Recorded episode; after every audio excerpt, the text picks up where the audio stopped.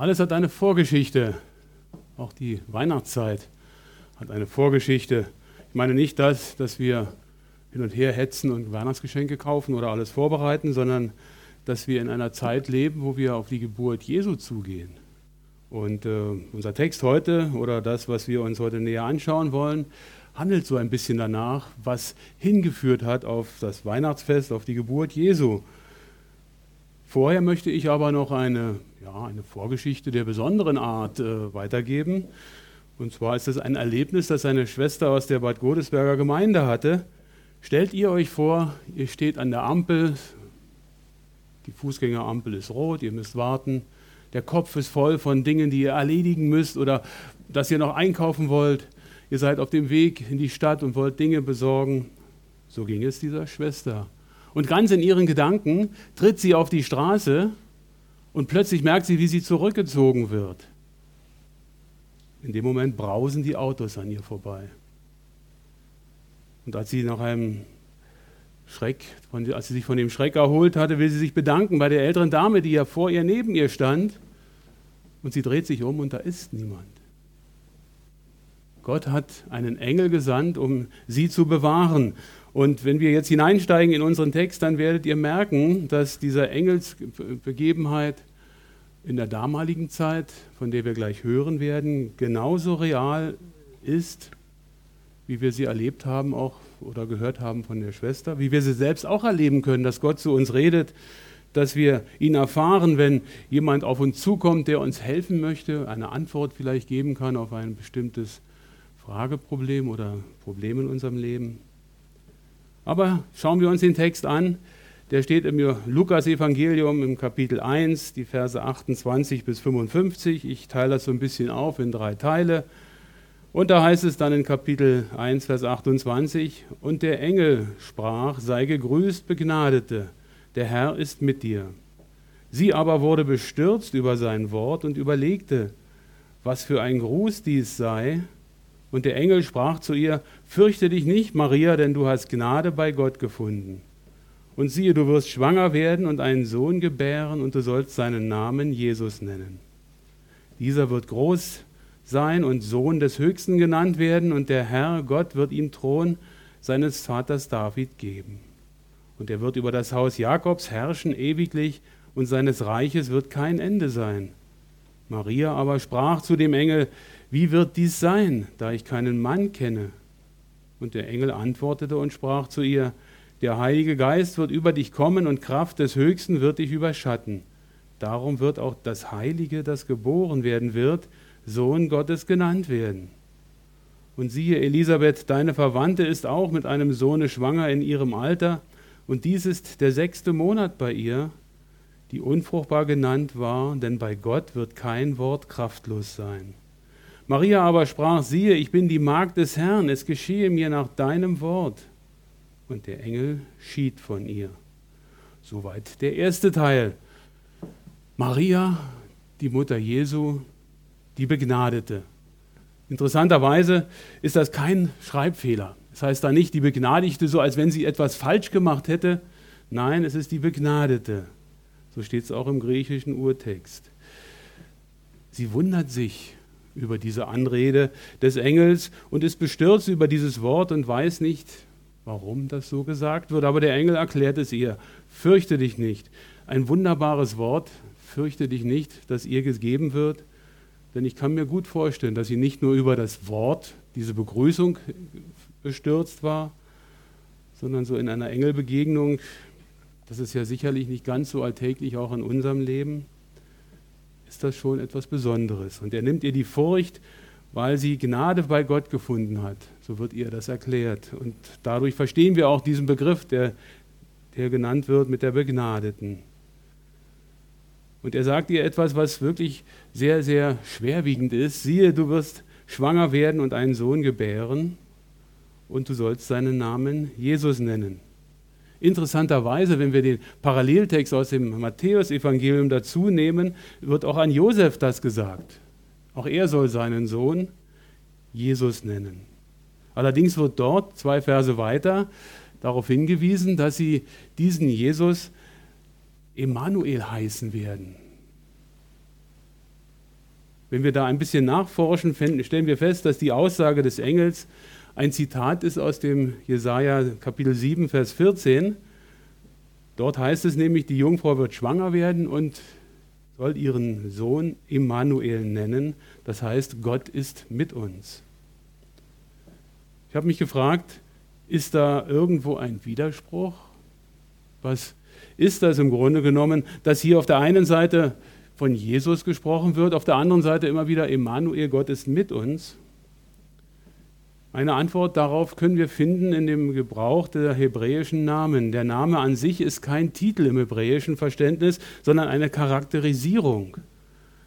Und wenn wir hineinschauen, ist es der Auftrag Gottes gewesen, dass Maria und Josef ihren Sohn Jesus nennen sollten, aber die Menschen drumherum, die werden ihn Immanuel nennen. Dieses Gott ist mit uns steht natürlich auch aus Sicht der Menschen durchaus auf festen Füßen, um es mal so zu sagen, weil ja in Jesus kommen, er auch hier praktisch auch mit und mitten unter uns oder mitten unter ihnen ist. Und so gilt im Grunde genommen auch diese Verheißung für uns selber auch heute, dass wir sagen dürfen, Gott ist mit uns, so wie wir es auch erleben in unserem Leben, wie wir ja erfahren können, dass er an unserer Seite ist. Und trotzdem kommen in dem, was ich gerade vorgelesen habe, nochmal die Bezeichnungen vor. Er ist der Sohn des Höchsten, was auch richtig ist, genauso wie er auch Sohn Gottes genannt wird in Vers 35.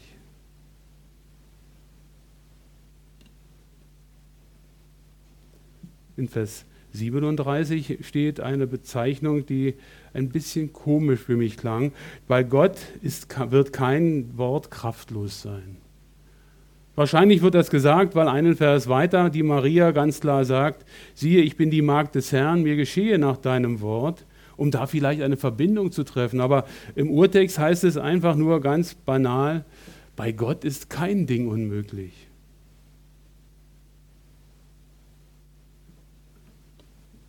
Eigentlich sagt das doch das Gleiche aus. Bei Gott ist kein Ding unmöglich, genauso wie dass kein Wort kraftlos sein wird. Denn Maria hat es ja bestätigt, es mir geschehe nach deinem Wort.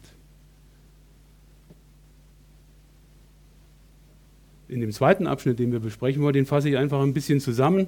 Maria geht dann zu Elisabeth und äh, Elisabeth wird vom Heiligen Geist erfüllt und ruft mit lauter Stimme in Kapitel 1, Vers 42, Gesegnet bist du unter den Frauen und gesegnet ist die Frucht deines Leibes. Wir dürfen da nicht zu viel hineinlegen. Gesegnet bist du unter den Frauen. Ist nicht jede Frau, die Kinder geboren hat, gesegnet? Sind nicht Kinder ein Segen des Herrn? Ich hoffe, das ist immer so. Manchmal als Eltern haben wir da so unsere Schwierigkeiten, wenn es in der Pubertät ein bisschen knuffig wird, aber ich glaube, das kennt ihr. Und doch ist es eben so, dass die Elisabeth darüber sagt, gesegnet ist die Frucht deines Leibes. Was finden wir auch im Grunde genommen bei Jesus ja wieder. Und in Vers 45 sagt dann auch wiederum die Elisabeth, und glückselig ist, die geglaubt hat, denn es wird zur Erfüllung kommen, was von dem Herrn zu ihr geredet ist. Also das, was Gott gesagt hat, passiert. Und Gott sprach, heißt es zu Anfang der Bibel, und es werde Licht zum Beispiel. Also wir können Gottes Wort was er geredet hat, was er uns schriftlich niedergelegt hat, so weit vertrauen, dass es eintrifft, wenn wir uns darauf verlassen. Dass wir sicher sein können, er ist an unserer Seite, er stärkt uns, wenn wir zu ihm kommen und in Notsituationen sind. Auch hier wieder der Hinweis, Gottes Wort ist zuverlässig, was von dem Herrn geredet ist. Jetzt kommt der dritte Teil dieser bekannte und berühmte Lobpreis der Maria. Da heißt es ab Vers 48 dann, denn er hat hingeblickt auf die Niedrigkeit seiner Magd, sagt Maria. Denn siehe, von nun an werden mich glückselig preisen alle Geschlechter. Denn große Dinge hat der Mächtige an mir getan und heilig ist sein Name. Und seine Barmherzigkeit ist von Geschlecht zu Geschlecht über die, welche ihn fürchten. Er hat Macht geübt mit seinem Arm, er hat zerstreut in der Gesinnung ihres Herzens hochmütig sind. Er hat Mächtige von Thronen hinabgestoßen und Niedrige erhöht. Hungrige hat er mit Gütern erfüllt und Reiche leer fortgeschickt.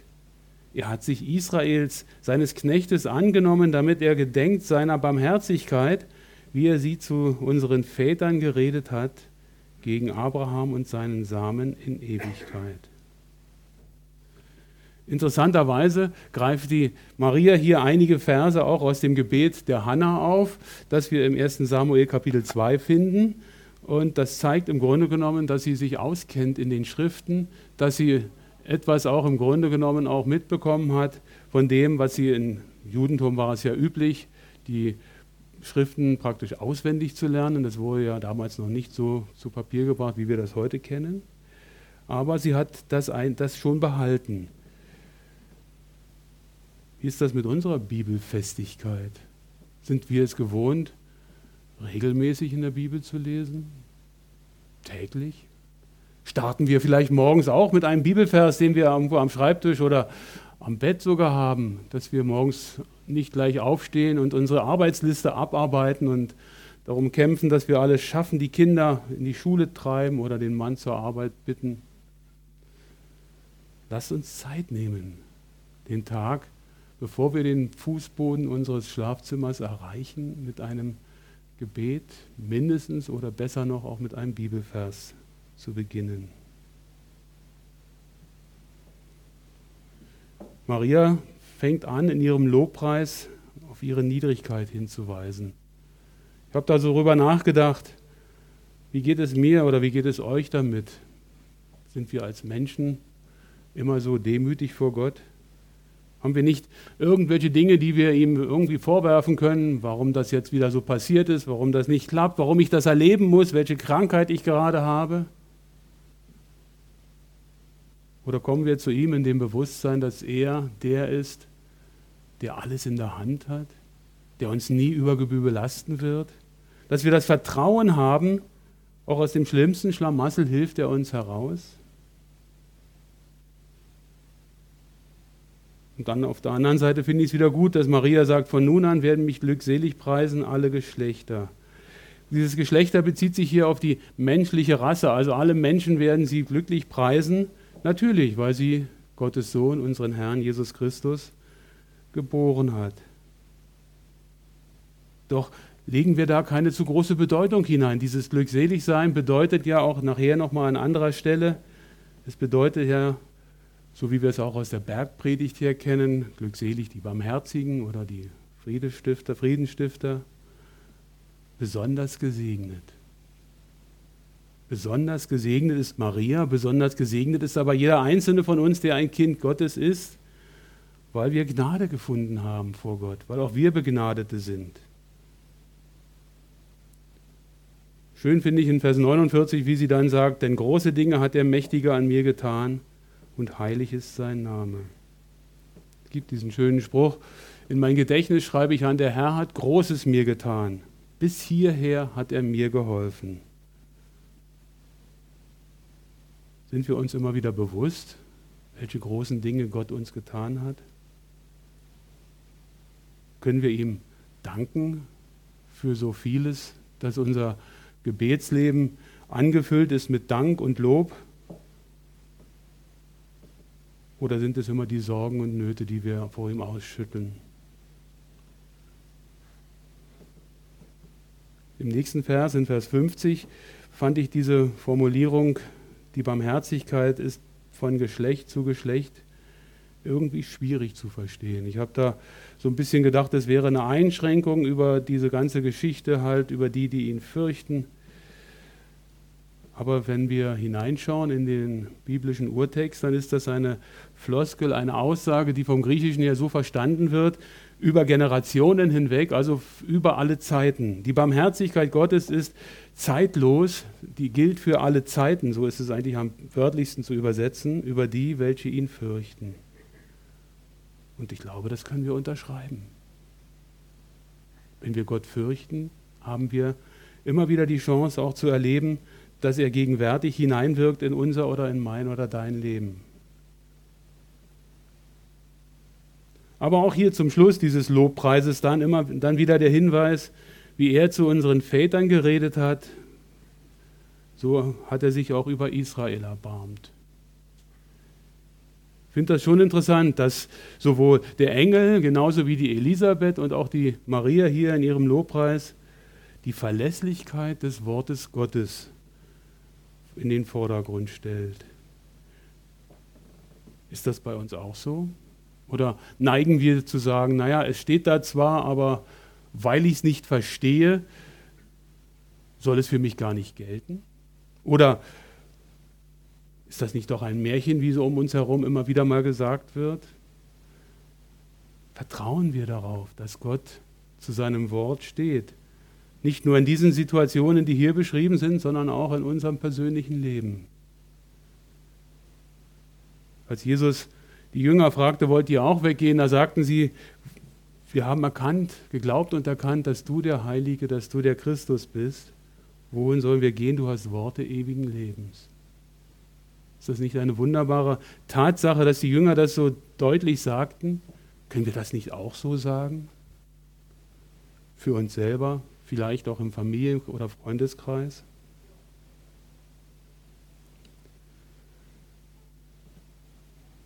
Was können wir jetzt mitnehmen aus diesen Gedanken und aus diesen Abschnitten heraus? Drei Dinge waren mir wichtig geworden. Einmal die Situation, dass das Wort Gottes so prägnant immer wieder von allen dreien gesagt wird. Ich denke, wir sollten, wenn es schon mehrfach betont wird, das auch für uns persönlich mitnehmen, dass wir vielleicht uns wirklich bemühen, ein bisschen mehr in der Bibel zu lesen. Vielleicht mal mehr als nur ein oder zwei Verse es muss ja nicht gleich das Buch sein, das es da so gibt, halt in 365 Tagen durch die Bibel. Auch das ist zu schaffen, so mit 3,8 Bibelabschnitten, Bibelkapiteln pro Tag ist das rein rechnerisch zu schaffen. Aber es kann sehr ermüdend sein. Fangen wir klein an. Ich denke, das ist gut, dass wir uns Gottes Wort zu Gemüte führen und es in kleinen Häppchen einteilen, um es besser verstehen zu können.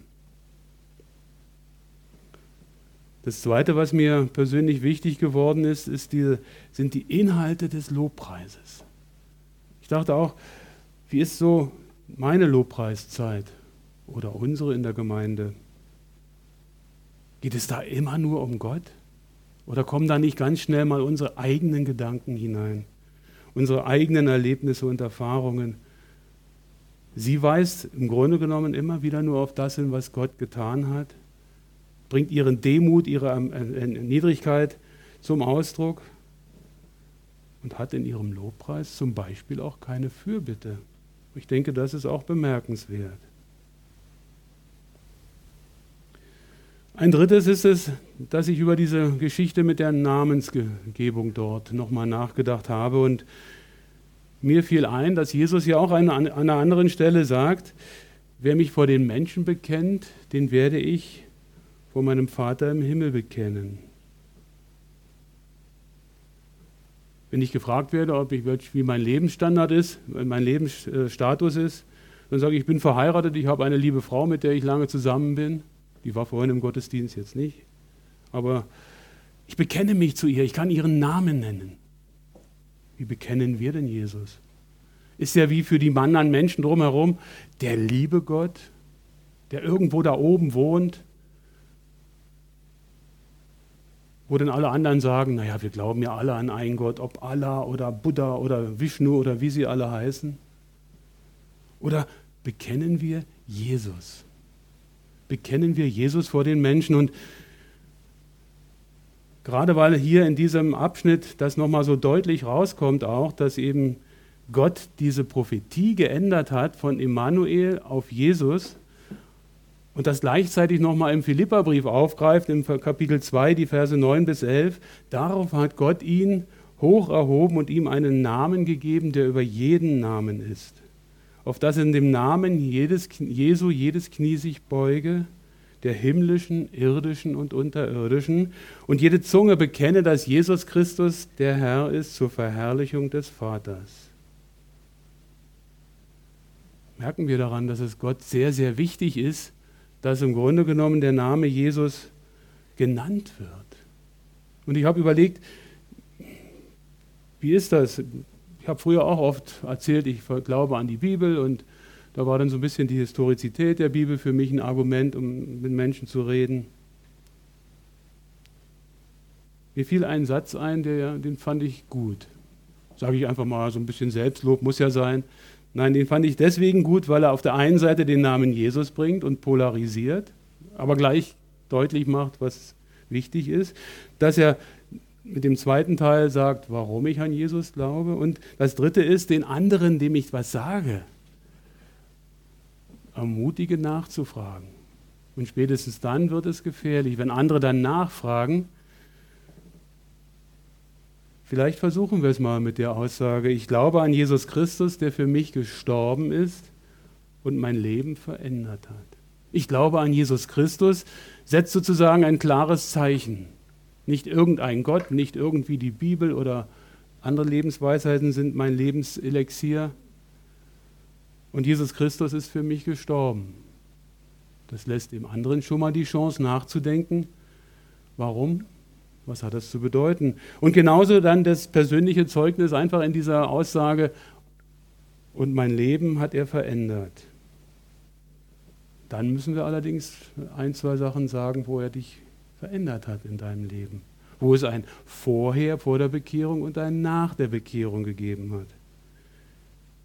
Aber ich denke, wenn wir Jesus mehr bekennen wollen, wie es ihm auch wichtig ist aus diesen Abschnitten heraus, dann ist, ich glaube an Jesus Christus, der für mich gestorben ist und mein Leben verändert hat, eine ganz kurze und prägnante, zeugnishafte Aussage. Und das wünsche ich uns, dass wir das vielleicht mitnehmen, auch in die nächste Woche. Einfach mal aufschreiben, auswendig lernen und praktizieren. Amen.